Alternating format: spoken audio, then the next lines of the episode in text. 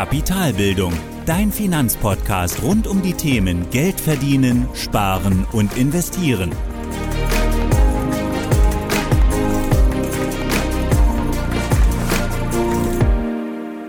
Moin Moin und herzlich willkommen zur 22. Folge des Kapitalbildungspodcasts.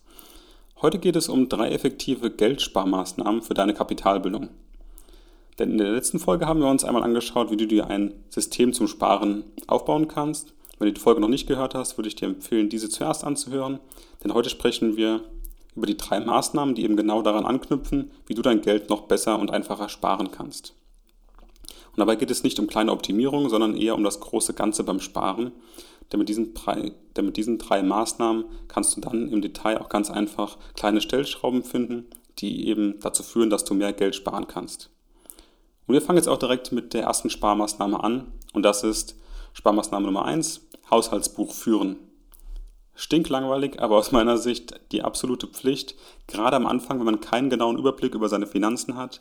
Denn das Haushaltsbuch deckt einfach wirklich alle versteckten Geldfresser auf. Wenn du die Zahlen schwarz auf weiß siehst, hast du keine Chance, irgendwas nicht zu sehen, sondern du siehst ganz genau, eben jeden Coffee to go, jeden kleinen Snack um die Ecke, aber auch die längst vergessene Versicherung oder ein uraltes Magazin-Abo. Also alles wird aufgedeckt, alle Geldfresser, die monatlich eben auch noch irgendwelche Kosten verursachen, die du vielleicht gar nicht mehr brauchst, werden dort einfach aufgezeigt. Mein Tipp, führe einfach für mindestens ein Jahr lang ein Haushaltsbuch und sieh dir an, welche Kosten wann anfallen, auch also wann muss ich Versicherungen zahlen, in welchem Monat fallen sie an welche Geldfresser entstehen dort, beziehungsweise welche Versicherung brauche ich überhaupt noch und welche variablen Kosten kommen eben noch zu den Fixkosten obendrauf. Und damit identifizierst du alle Geldfresser und bekommst einfach ein wirklich gutes Gefühl für dein Geld. Also wie viel kommt jeden Monat rein und was geht jeden Monat auch noch an Ausgaben wieder raus, an Fixkosten, aber auch an variablen Kosten. Und damit siehst du auch genau, wie viel du eben auch monatlich sparen kannst denn daran kannst du auch dann deine Sparquote für den Sparplan aus Folge 21 auch genau festlegen. Und ein kostenloses Excel-Haushaltsbuch findest du übrigens auch auf meiner Website unter kapitalbildung.org/haushaltsbuch oder auch in den Show Notes. Und in diesem Excel-Haushaltsbuch kannst du jeden Monat deine Einkünfte und Ausgaben eingeben und genau checken. Und dabei gibt es auch eine monatliche Bilanz, eben welche die Tabelle dir automatisch ausrechnet. Ich führe übrigens immer noch mein Haushaltsbuch und das monatlich. Und ich nutze auch meine eigene Vorlage, weil ich einfach wirklich ganz genau sehe, auch wie denn die Einnahmen und Ausgaben sind und ich sie genau gegenüberstellen kann. Und dazu setze ich mich einfach einmal am Anfang des Monats hin und trage alle Einnahmen und Ausgaben ein. Und das dauert ungefähr 15 Minuten und gibt mir einfach, wie gesagt, einen verlässlichen Überblick über den vergangenen Monat. Heißt also, die Einnahmen vom Januar werden mit den Ausgaben vom Januar gegenübergestellt und zwar alles, was im Januar eben auch gebucht wurde. Und die Eintragung mache ich dann meistens am ersten Sonntag im Folgemonat. Also für Januar die Aufstellung mache ich eben Anfang Februar, um dann eben genau zu sehen, wie war denn der letzte Monat, was ist dort reingekommen an Einnahmen und was ist eben an Ausgaben rausgegangen. Und damit kommen wir dann jetzt auch zur zweiten Sparmaßnahme und das ist bewusstes Konsumieren. Und das kommt vor allem durch das Führen des Haushaltsbuches. Wenn du also wirklich Maßnahme 1, das Haushaltsbuch führen, umsetzt, wirst du schon ganz, ganz viele unnötige Geldfresser identifizieren und ausschalten können. Oder du wirst dich einfach fragen, woher eigentlich jede Ausgabe kommt. Und dazu kommt einfach noch der Umgang mit dem Alltag, beziehungsweise der Umgang im Alltag mit dem Geld und das Hinterfragen jeder Ausgabe. Also klar, Lebensmittel braucht man, aber braucht man wirklich auch das neue Paar Schuhe, den neuen Fernseher oder auch den Coffee to go, also auch Kleinigkeiten. Also brauche ich die wirklich? Und wenn ja, dann ist es eine bewusste Entscheidung dann brauche ich eben auch am Ende des Monats mich nicht zu wundern, wenn die Ausgabe im Haushaltsbuch steht, dann weiß ich, dass die dort auftaucht. Dann ist es aber auch bewusstes Konsumieren. Das heißt also, ich äh, lasse mich von Logangeboten auch nicht ködern, beziehungsweise ich weiß genau, was ich ausgebe und dass ich auch bewusst tue. Bewusstes Konsumieren, darauf wollte ich jetzt eigentlich hinaus, ähm, heißt aber eben auch, sich von Logangeboten nicht ködern lassen.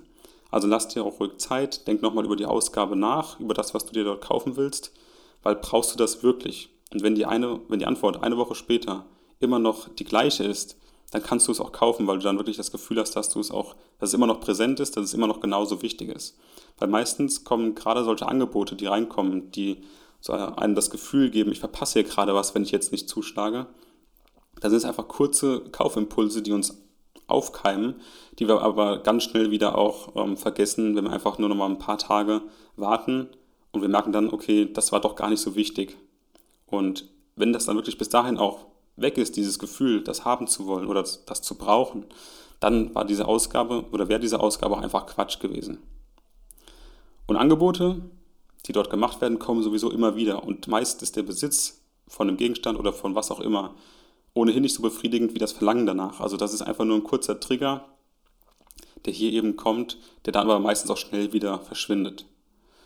Und deswegen hier ganz einfach Sparmaßnahme Nummer zwei, bewusstes Konsumieren, gerade bei super Sondersparangeboten, die eben auch nur kurzfristig gelten.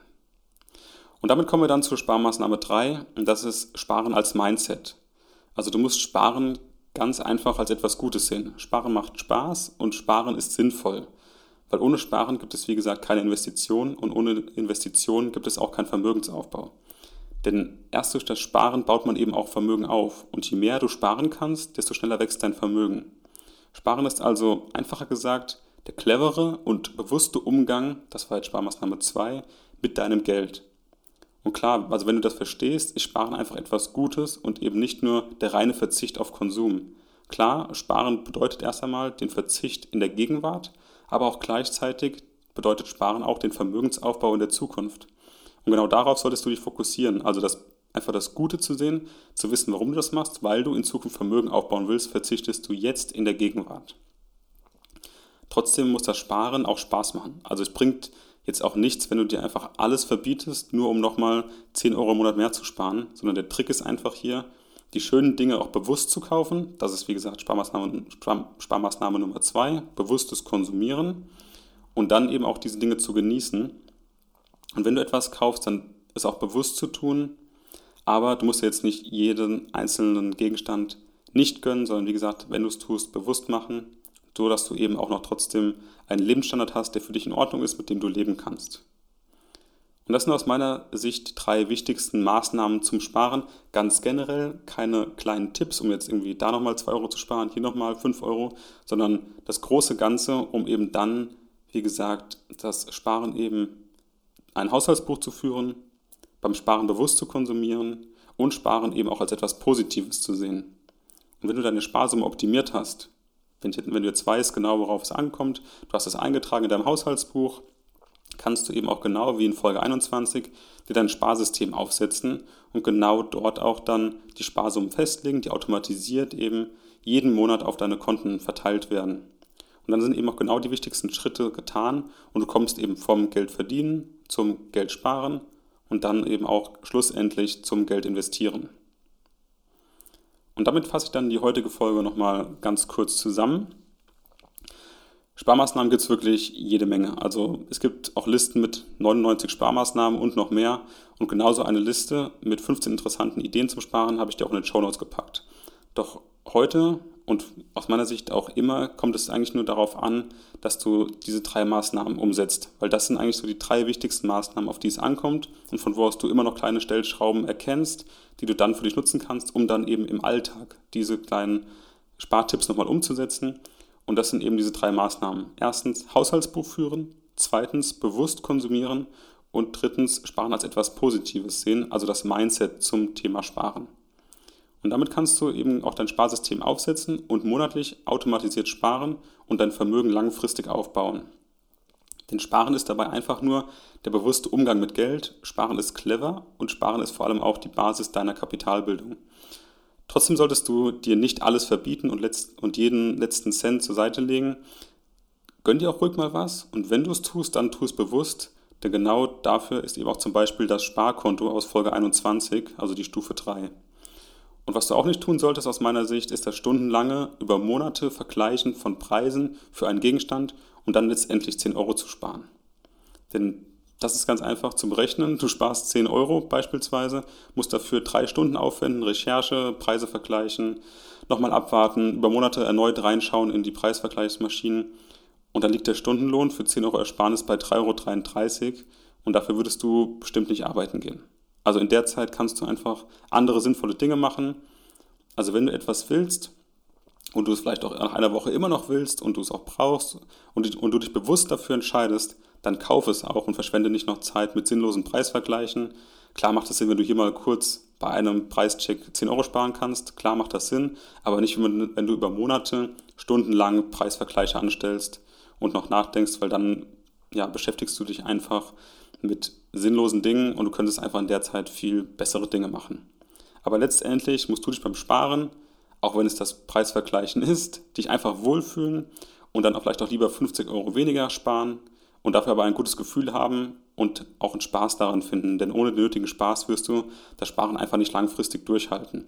Und genau darum geht es ja beim Sparen eben auch oder auch beim Sparsystem aus der vorigen Folge. Kurzfristig liquide sein, also eben nicht in die Schulden zu kommen oder Konsumschulden zu machen, sondern eben langfristig Vermögen aufzubauen. Und eben genau dafür braucht es auch den langen Atem, die Disziplin, den Spaß daran. Und da ist dann die Idee einfach, Sie sparen zukünftig als eine neue Priorität, um eben deine finanzielle Zukunft zu stärken. Und damit möchte ich auch die heutige Podcast-Folge beenden. Ich möchte mich bedanken für dir, fürs, bei dir fürs Zuhören. Bis zum nächsten Mal und viel Spaß beim Sparen. Das war die heutige Podcast-Folge von Kapitalbildung. Alle wichtigen Links und Infos findest du in den Show Notes. Hast du Lust auf noch mehr hilfreiches Finanzwissen? Dann folge Kapitalbildung auf Facebook und Instagram oder besuche die Website www.kapitalbildung.org.